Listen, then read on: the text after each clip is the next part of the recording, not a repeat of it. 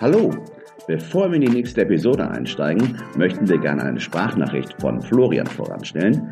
Er nimmt Bezug auf unsere letzte Episode Kaffee und Klassiker und liefert einen sehr, sehr interessanten neuen Ansatzpunkt. Hört mal rein. Lieber Christian, lieber Ruben, ich habe mir gerade eure Episoden, eure Episode Kaffee und Klassiker angehört und habe vergnügt zugehört, wie ihr äh, mit äh, gefährlichem Halbwissen darüber rätselt, wie man an Filmrechte kommt und habe selber auch nur gefährliches Halbwissen und dachte, dass ich das vielleicht mal äh, ergänzend euch überbringen kann. Und dann habt ihr mich ja sogar aufgerufen, das zu tun. Da bin ich kurz zusammengezuckt, als ich meinen Namen gehört habe. Also, es ist so, Filmrechte sind tatsächlich leider sehr kompliziert. Es gibt nicht eine GEMA-Pauschale wie bei Musik, die man zahlt und dann hat man das Recht, alles Mögliche zu zeigen, sondern man muss die Rechte alle einzeln ankaufen. Äh, die liegen bei den Verleihern, die liegen bei den Produzenten, bei den Studios. Und das ist sehr schwierig zu recherchieren, wem die gehören.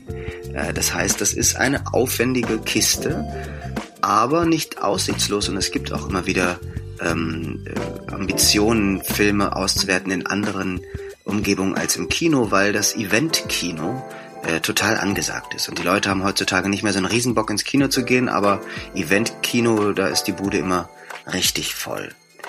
Genau, also aber gerade wenn ihr plant, Klassiker zu spielen äh, oder eben so, so Evergreens oder richtig berühmte Filme, dann ist das wahrscheinlich nicht sehr günstig oder zumindest nicht sehr leicht zu kriegen, als wenn ihr zum Beispiel den kleinen Film vom Filmemacher aus der Heimatstadt, der jetzt im Kino mit drei Kopien läuft, bekommen wollt. Ähm, zu den Events, da gibt es äh, tatsächlich einiges, was da passiert. Es gibt zum Beispiel Kurzfilm-Wettbewerbe äh, in Kneipen oder es gibt etwas Lustiges, was ich mal damals mit meinem ersten Kurzfilm erlebt habe. Und zwar war das aus Frankfurt der, der Filmemacher Carsten Strauch.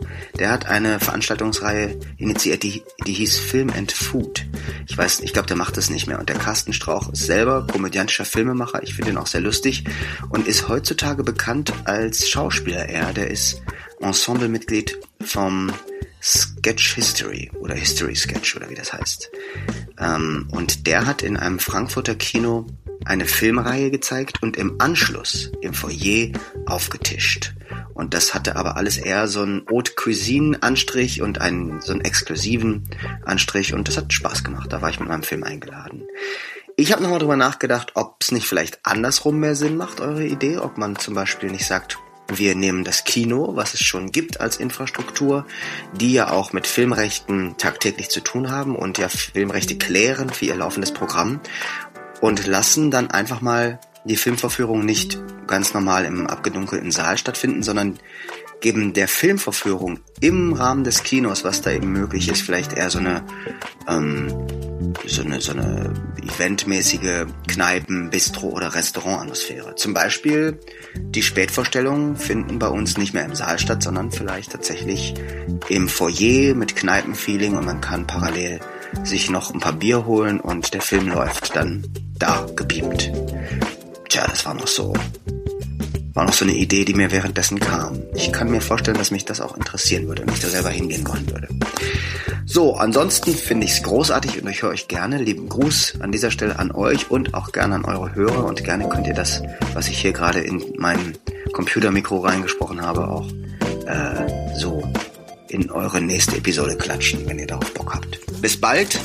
Keep up the good work. Arrivederci, Florian.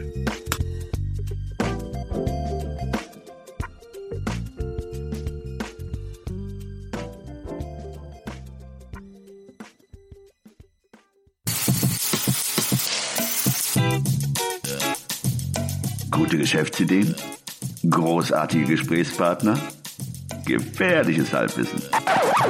Hey Guerriero, wohin? No lo sé, folge mir einfach.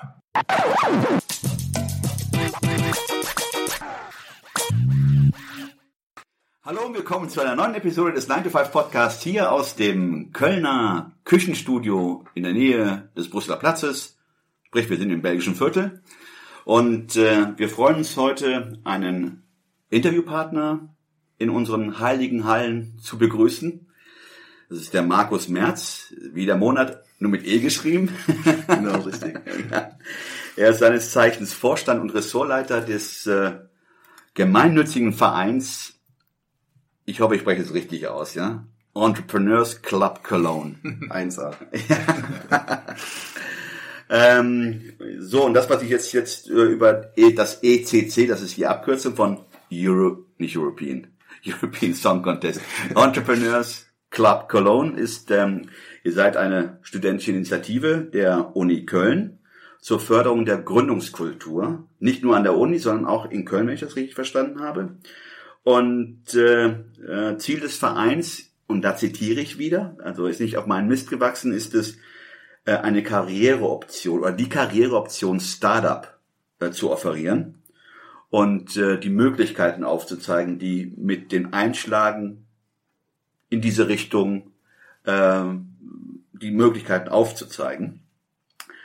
Äh, ihr seid also Anlaufstelle für Entrepreneure und Gründer und veranstaltet in dem Rahmen auch sehr viele Events, wo ihr Leuten, die dann halt zu euch kommen, äh, informiert oder auch äh, Workshops anbietet, die das Unternehmen gründen vereinfachen soll oder zumindest äh, äh, unterstützen soll. Ich glaube, der Markus möchte das. Ach so, alles cool. Ähm, Du ja, sahst gerade so aus, als wolltest du das. Äh, Er wollte es bejahen. Kommentieren. Ja, das stimmt. ähm, ja, erstmal ganz herzlichen Dank, dass ich überhaupt hier sein darf. Ähm, ja, schön, dass du da bist. Genau, danke. Ähm, grundsätzlich zu unserem Club, äh, wir sind nicht direkt mit der Uni Köln verbunden, also man ist äh, assoziiert ja. die Uni Köln mit uns, Ja. ähm, weil wir auch sehr nah dort äh, ansässig sind und auch mit dem Gateway Gründungsservice der Uni Köln sozusagen kooperieren. Ähm, grundsätzlich äh, sind wir aber unabhängig, ähm, aber machen sehr, sehr viel mit der Uni Köln, also fokussiert. Also Okay. wir sind jetzt nicht irgendwie daran gesetzt, nur mit der Uni Köln zu arbeiten, sondern können auch mit der TH Köln, der ISM, der Fresenius zusammenarbeiten. Okay, äh, aber der Verein ist durch Studenten der Uni Gegründet. Köln gegründet worden. Genau. 2013, wenn ich das richtig äh, Richtig, habe. genau. Okay. Ja. Äh, Bist du Gründungsmitglied? Nein. Äh, ich bin seit ungefähr einem Jahr und fünf Monaten dabei. Okay, okay. Genau. Also es war, wurde vor vier Jahren. Das ist ja sehr, sehr ähm, fluktuationsabhängig, Ja. da ja die meisten Studenten dann weiterziehen, entweder selber gründen oder halt in einem Startup arbeiten. Okay. Die meisten unserer Gründungsväter sind ähm, derzeitig in Berlin oder halt, also einer und der Mitgründer ist derzeit auch in Köln und Ja. äh, agiert noch mit im Club. Ja. Ähm, grundsätzlich sind aber die meisten schon berufstätig oder halt ähm, Okay. Gut, was, was an dich zu erwarten war, Mhm. nicht? Also, äh, Das war gut, Mission erfüllt. es du hast so lebenslange Studenten, die dann diese Position äh, Genau. äh, weiter fortführen. Ähm, Darf ich ganz kurz was einwerfen? Ich erwarte das. Ihr habt, äh, das ist mir aufgefallen, auf der Webseite steht als allererster Satz, kein Bock auf Konzernhengste. Genau. Das ist euer Slogan sozusagen. Ne? Ja, und da sind wir stolz drauf. ähm, Ich ja, kannte den Begriff jetzt noch nicht, ich kenne Konzernsoldaten. Ja. Äh, Was ist ein Konzernhengst? ähm, ja, einer in der höheren Managerposition, der sozusagen ähm, nicht zwingend seinen Willen durchbringt, aber der halt schon eine hohe Autorität gegenüber den Mitarbeitern, vor allem den Young Professionals hat in einem Unternehmen. Und ähm, genau, Der also der, dem jeden, ja, das ist wie der eine Herde wahrscheinlich, der. Richtig. Ja? Und da haben wir das sozusagen verknüpft und uns gedacht, das wäre vielleicht ein catchy, Okay. äh, eine catchy Bezeichnung. Also sind eigentlich nerv nervende Führungskräfte, die ihre Ah. Macht äh, ausüben. Genau, also ob jetzt nervig oder nicht, Ja. weiß man nicht, aber der Grundgedanke eines Entrepreneurs ist ja, äh, eine gewisse Freiheit und Selbstständigkeit zu haben und die ist halt vor allem in Konzernen ja eher nicht gegeben, sondern man hat halt strikte Vorgaben von einem der höheren Managementpositionsleiter und äh, die gehen dann, ähm, die diktieren ja sozusagen den, den unteren äh, Mitarbeitern. Das. We'll be right back.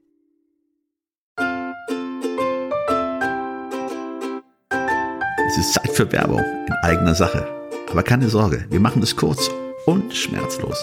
Wir, also Christian Schmid und Ruben Albert Barrera, die Leute hinter dem 9-to-5-Podcast, wir haben ein Buch namens Feierabendboss geschrieben. In diesem Buch zeigen wir, dass es möglich ist, deine eigenen Wege zur finanziellen Unabhängigkeit zu gehen, ohne komplizierte Finanzbegriffe oder trockene Ratschläge. Versprochen. 33 realistische Ideen für Nebenjobs sind darin enthalten, die du starten kannst, ohne deine Ersparnisse zu plündern. Es geht darum, dir mehr Optionen zu bieten, weniger abhängig von deinem 9-to-5-Job zu sein. Denk darüber nach, es deinem Chef bei der nächsten Kaffeepause zu erzählen. Hey Chef, ich werde mein eigener Chef. Feierabendboss ist ab sofort erhältlich. Überall, wo es gute Bücher gibt. Also schnapp es dir und lass uns zusammen auf die Reise gehen. Zu der Freiheit, die du verdienst.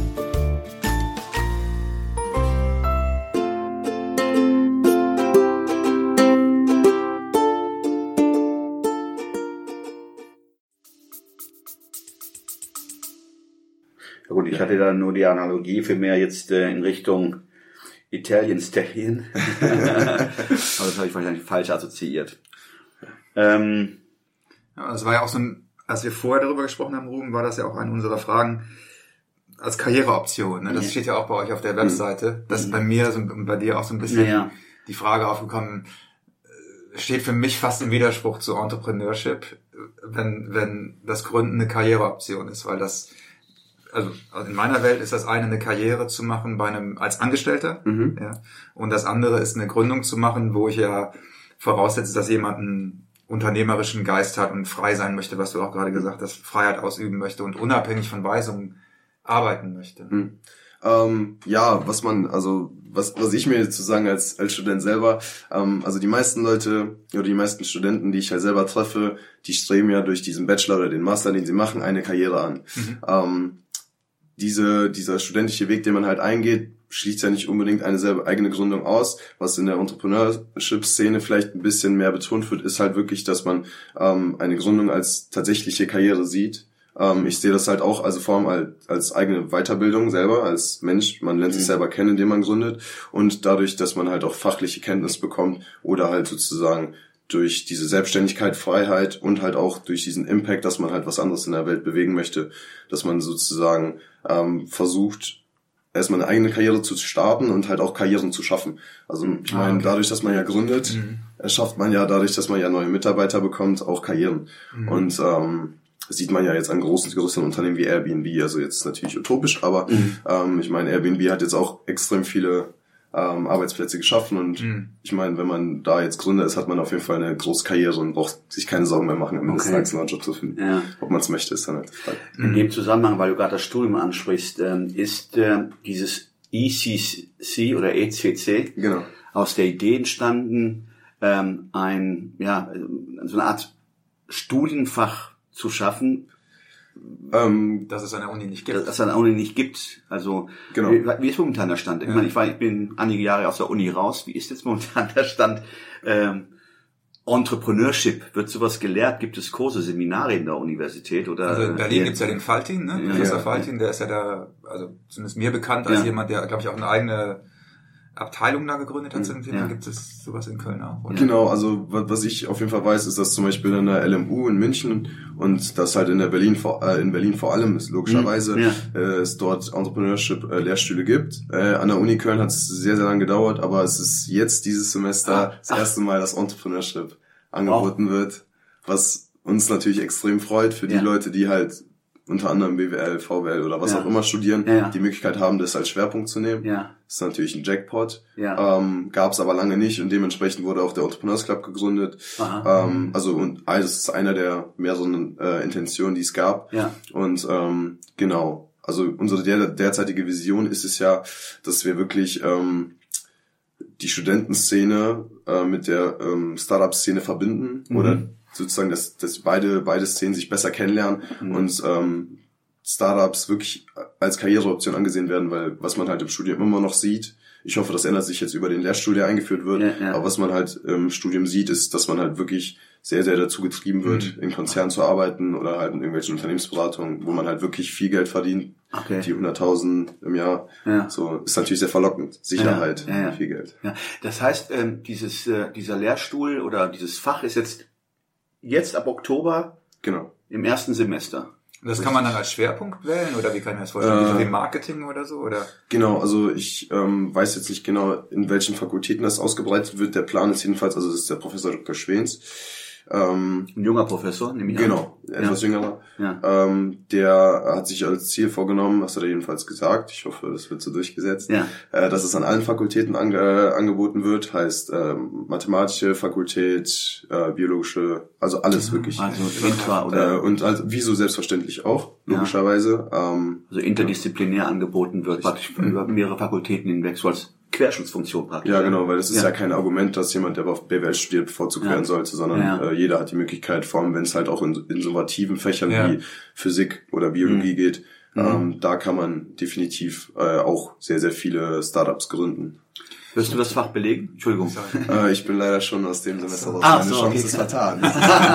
okay. Das ist für mich äh, sehr ärgerlich, aber Ja. Musst du jetzt wahrscheinlich im Konzern arbeiten. ne? äh, sind mir die Hände gebunden. Und ja. werden. Ist der Zug abgefahren. Ja. Aber was meinst du denn, warum das so lange gedauert hat in Köln?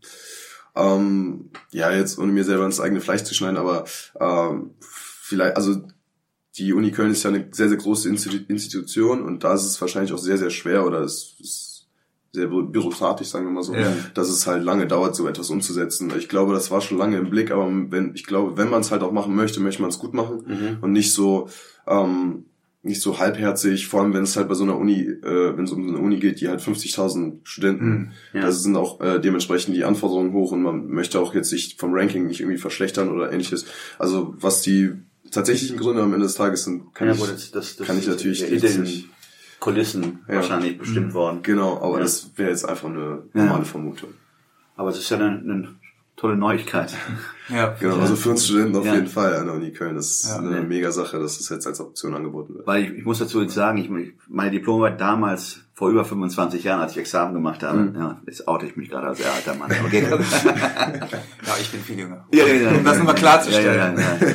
Nein, ähm, es ging in der Tat, äh, da haben wir einen ähm, ähm, Assistenten eines Professors, der eine Dissertation oder an der Dissertation gearbeitet hat und über Entrepreneurship, also mehr Sozialaspekte bearbeiten wollte. Und dann wurden dann mehrere Länder, wie überhaupt das Thema Entrepreneurship überhaupt behandelt wird. Natürlich die, die das äh, Land Amerika ausgesucht haben, weil sie dann irgendwie an einem Auslandssemester gemacht haben, hatten natürlich dann einen Jackpot. goldenen kleinen Jackpot. Äh, Ich musste über Spanien schreiben. Äh, Was ich musste, ich habe mir das ausgesucht. Ich musste gar nichts. Ähm, Und sah, dass da das Thema Entrepreneurship als Fach, als äh, Lehre da auch nicht sehr, gerade mal Spanien. Gut, Spanien ist natürlich auch nicht repräsentativ. Aber das ist jetzt 25 Jahre her. Und jetzt kann man sagen, weil damals war die Aussage, warum wird das nicht gelehrt? Unternehmertum hieß es damals noch, nicht Entrepreneurship. Ich meine, ich habe das erste Mal das Wort Entrepreneur gehört. Jetzt ist es 25 Jahre später, wie ich durch wie ich erfahren darf, äh, das erste Semester Entrepreneurship. Das zu meinen Lebzeiten. Ja. Ich meine, aber ich war jetzt bei jetzt, ihr, ihr veranstaltet diese Gründerabende, ich glaube einmal im Monat, ne? Genau. Ja. Ich war bei zwei Gründerabenden äh, Abenden tatsächlich schon da und äh, habe mich, also ich fand's toll. Ich fand, ihr habt ein, eine sehr freundliche Atmosphäre äh, da geschaffen, wirklich sehr, sehr, sehr angenehm. Danke. Und auch ähm, Es gab Kölsch da, nicht? Immer. Nee, aber auch so, also, ne, also ich fand insgesamt das ist eine sehr, man fühlt, man fühlte sich sehr äh, willkommen.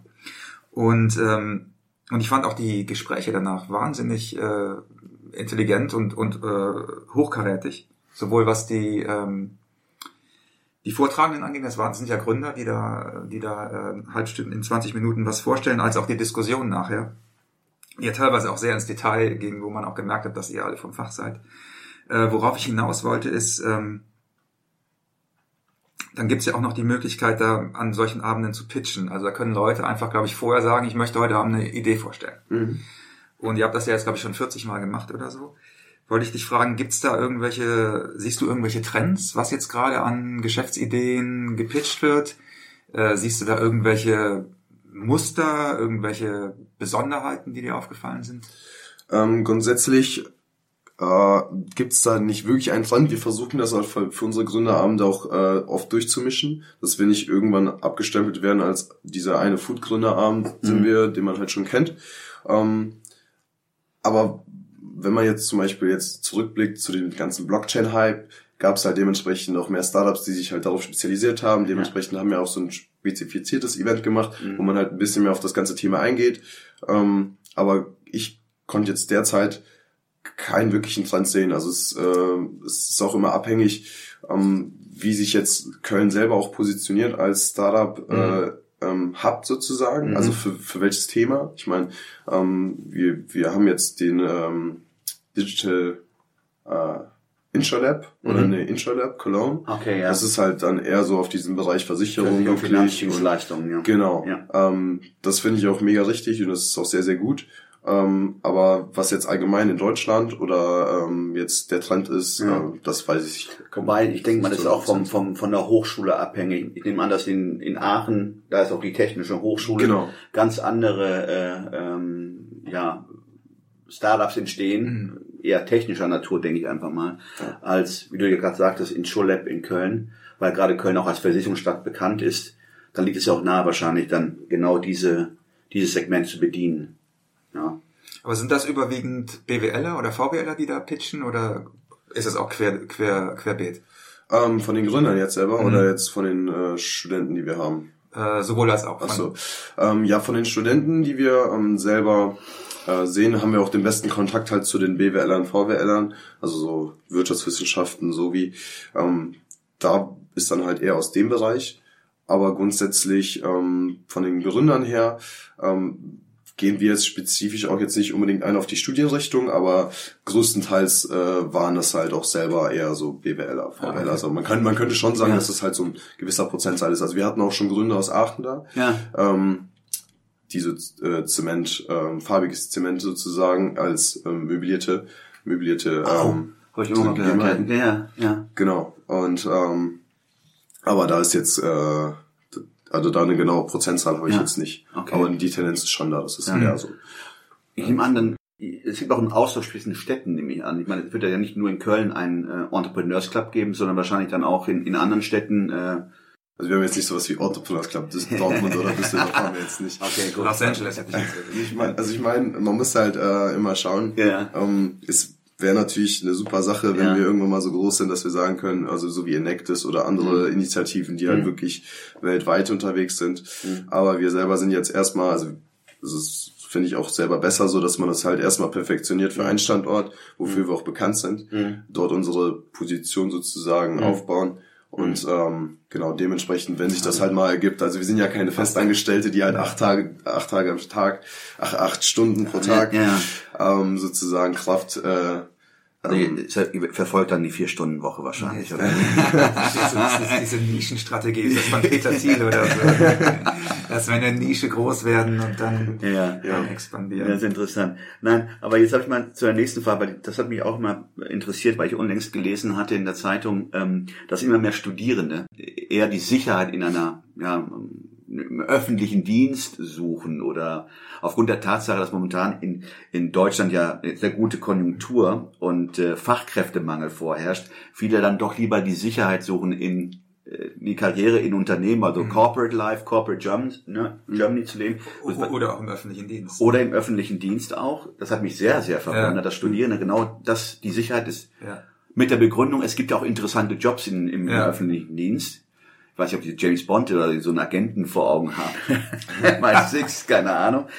Ähm, aber, meine, ihr, du wirst es ja sicherlich auch, du hast ja auch regen Kontakt mit deinen Mitstudierenden äh, an der Uni. Ähm, ist das eine Entwicklung, die du auch beobachtest? Äh, habt ihr weniger Zulauf oder merkst du schon, dass viele Leute doch eher die Sicherheit anstreben und lieber eine Karriere in, wie eben gesagt, im Unternehmen Genau, also ich habe auch definitiv Freunde, die halt auch im öffentlichen Dienst arbeiten, genauso die Leute, die sich halt auch schon seit dem ersten Semester festgelegt haben, dass sie halt in der Wirtschaftsprüfung oder halt Ah, in okay, der gut. Unternehmensberatung arbeiten. Ja, ja. Ähm, wenn auch nur vorläufig und man sagt, okay, man nimmt sich die zwei Jahre Sicherheit, arbeitet genug und dann geht man halt ähm, den spannenderen Weg, wenn es überhaupt noch möglich ist mit Familie.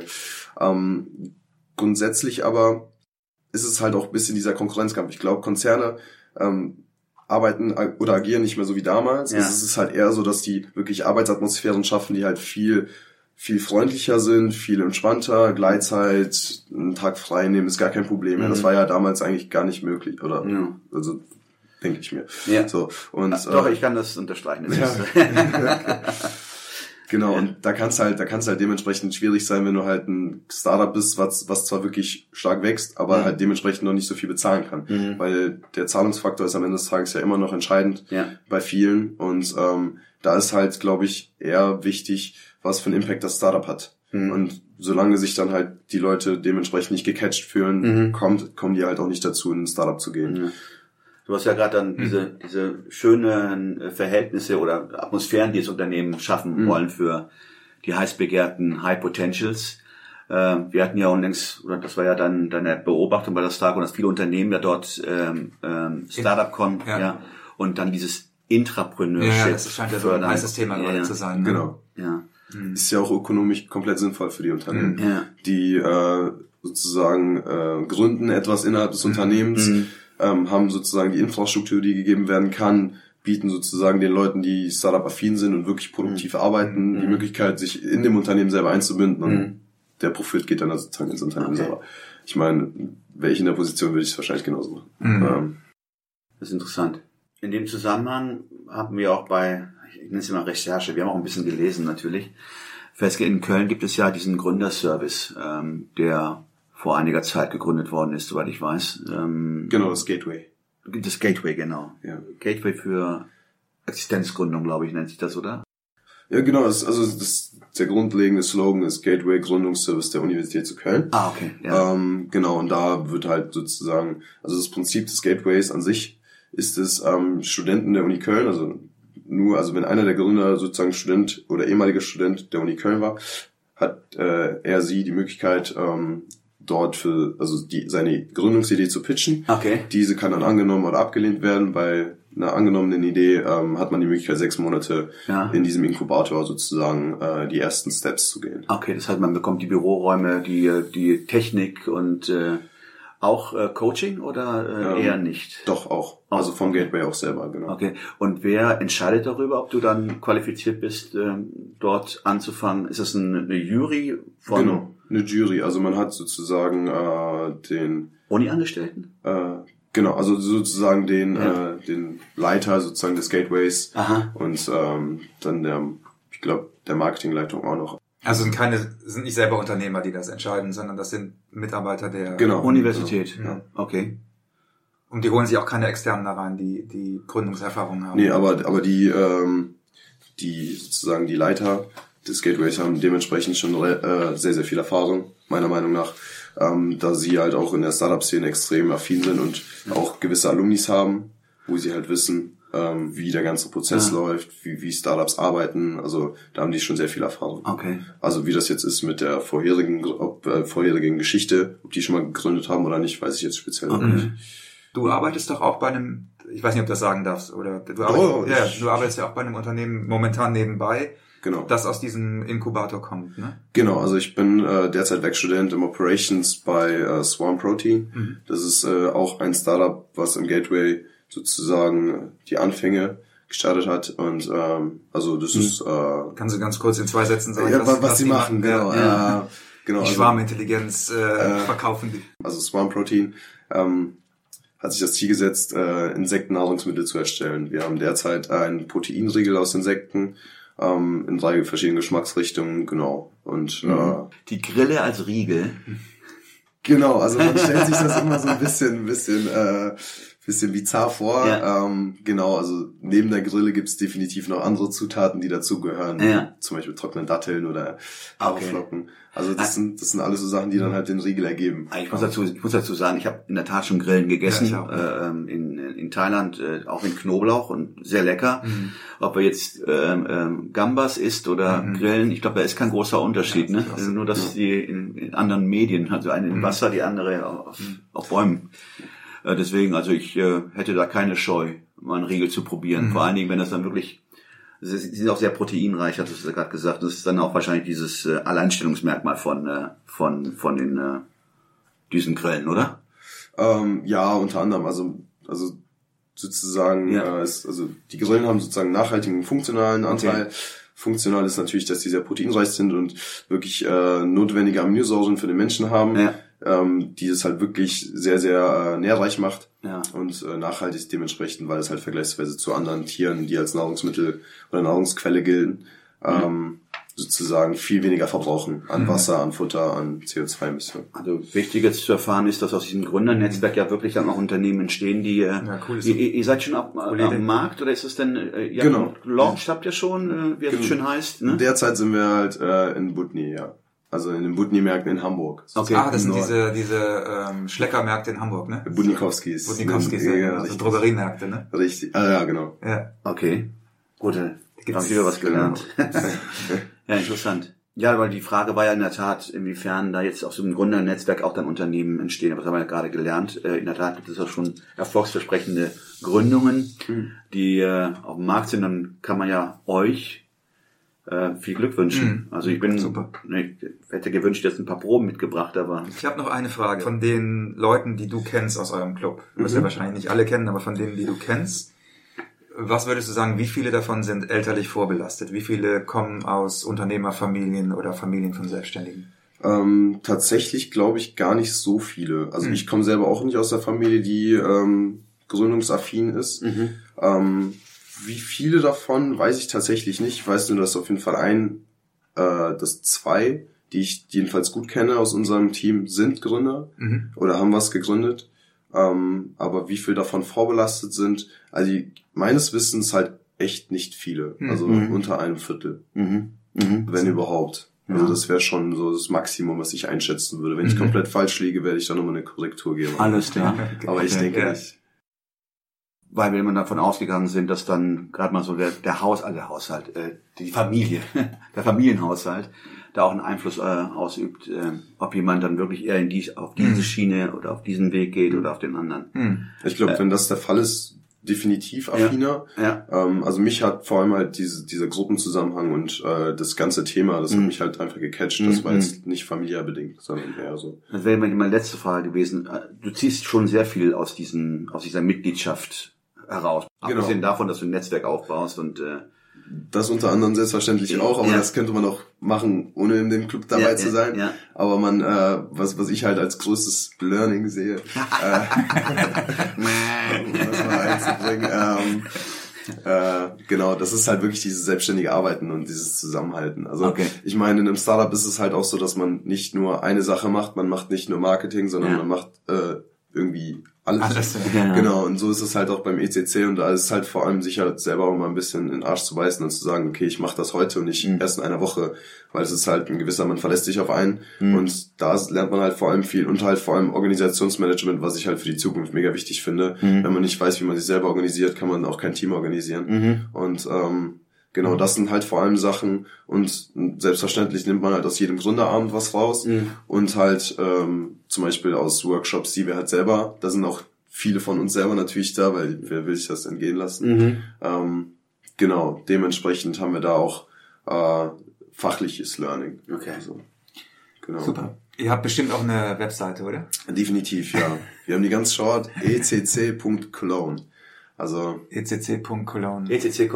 Ja, das ist natürlich auch einfacher auszusprechen. Und man findet euch auch wahrscheinlich auf Insta und Facebook. Insta, und- Facebook, alles, Überall. alles, alles was Gut, Generation wir, Y wir benutzt. werden alle Also, Links auch aufführen bei uns. äh, Und wenn ihr Lust habt, habt ihr auch die Möglichkeit, Sprachnachrichten zu hinterlassen. Ja. Das heißt, wenn ihr Fragen zu uns oder, äh, oder an Markus richten wollt, äh, bitte ähm, tut es. Ihr habt das, die Möglichkeit, wir haben eine Sprach-App. Ihr könnt Sprachnachrichten hinterlassen für all die Schreibfaulen da draußen. Und äh, ja, ich denke mir mal, äh, mehr Ja. gibt's heute nichts zu, zu sagen. Ich meine, wir haben da einiges rausgezogen. Wunderbar. Die Learnings kann sich jeder rausziehen. Also wir werden sie nicht wiederholen. ja, dann Markus, vielen, vielen, vielen Dank, dass du hier warst bei uns. Ja, vielen Dank, dass ich da sein durfte. Ja, das- natürlich durftest du. Ja, dann weiterhin viel, viel Glück, äh, vor allen Dingen mit den äh, Proteinen. Das hat sich sehr, oder hört sich sehr interessant an. Vielen Also. Dank. Gleichfalls. Also, ich meine, Ja, ja. guter Weg. Tschüss aus dem Küchenstudio. Ciao. Ciao.